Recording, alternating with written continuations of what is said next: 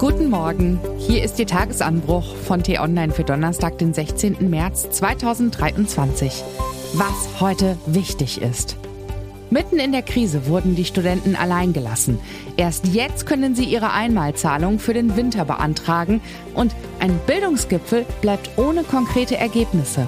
Geschrieben von Tim Kummert, politischer Reporter bei T-Online und am Mikrofon ist Ivi Strüving. Es klang alles sehr gut.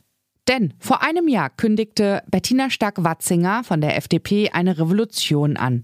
Die Bundesbildungsministerin sagte im T-Online-Interview, Wichtig ist, dass wir uns nicht zerstreiten in kleinteiligen Diskussionen, sondern die großen Aufgaben angehen. So wolle sie künftig zur Kultusministerkonferenz gehen, was ihre Amtsvorgänger vermieden hatten. Nach Zusammenarbeit klang das, nach Aufbruch danach, dass wirklich etwas vorwärts geht, wenn die FDP das Bildungsministerium besetzt. Alles sollte besser werden. Das war Stark Watzingers Botschaft. Ein Jahr ist seitdem vergangen und so viel ist heute klar, wenig hat sich geändert. Die Zusammenarbeit mit den Bundesländern stockt.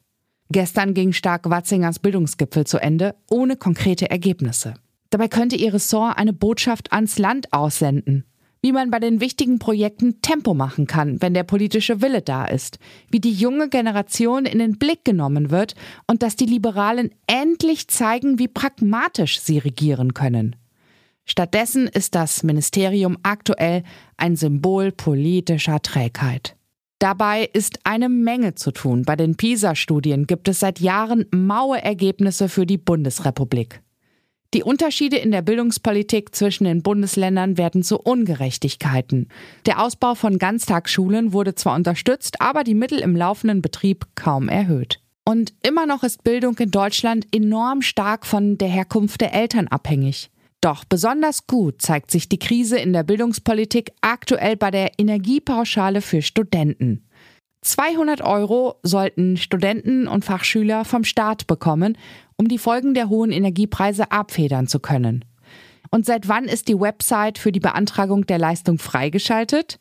Seit gestern, Mittwoch, den 15. März 2023. Sieben Monate nach der Ankündigung. Rund 3,5 Millionen Menschen haben Anspruch auf die 200 Euro. Niemand hat bisher etwas bekommen. Wobei, einige tausend von ihnen haben an einem Testprogramm teilgenommen, da wurde das Geld teilweise schon ausgezahlt.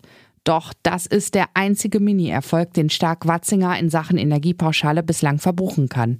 Stark-Watzinger hat die Studenten brutal im Stich gelassen. Damit in Zukunft alles besser wird, fand am Dienstag und Mittwoch ein Bildungsgipfel des Ministeriums statt. Geladen hatte Stark Watzinger und zuvor noch vollmundig angekündigt, damit würde sie eine neue Form und Kultur der Zusammenarbeit mit allen Beteiligten etablieren. Sie wolle ein Team Bildung ins Leben rufen und bat deshalb auch ihre 16 Länderkollegen aus den Kultusministerien dazu. Nur zwei von ihnen erschienen. Astrid Sabine Busse aus Berlin und Dies Rabe aus Hamburg. Die Mehrzahl der restlichen Landesminister ließ Stark Watzinger auflaufen.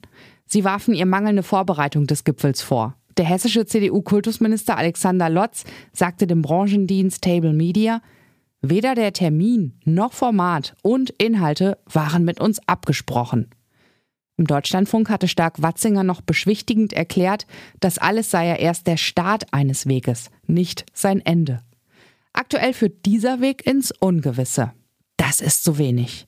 Ausgerechnet Thies Rabe, der Hamburger SPD-Mann, sagte, die Länder allein ohne den Impuls des Bundes werden das Verteilungsproblem nicht lösen. Dabei ging es um das Startchancenprogramm des Bundes, das 2024 beginnen könnte und benachteiligte Schüler unterstützen soll. Noch deutlicher kann man es kaum sagen. Die Länder bitten die Ministerin um mehr Führung auf ihrem eigenen Gipfel. Natürlich, die Bildungspolitik in Deutschland ist Ländersache. Doch den Finanzierungsrahmen, den könnte Stark Watzinger setzen. Geld unkomplizierter zur Verfügung stellen, den Lehrermangel mit einheitlichen Anreizen bekämpfen, tragfähige Konzepte für die Chancengleichheit vorlegen. Im Bildungsressort könnte das funktionieren. Es könnte wirklich ein Aufbruch sein. Stattdessen dümpelt die Bildungspolitik vor sich hin. Zersplittert im Föderalismus, ohne die nötige Koordination aus dem Bund. Nach dem Gipfel erklärte Stark Watzinger, dass eine Taskforce aus Bund, Ländern, Kommunen und Wissenschaft die Arbeit aufnehmen solle. Was jetzt aber besser wird, das sagte sie nicht. So bleibt ihr Gipfel nur eines. Eine verpasste Chance.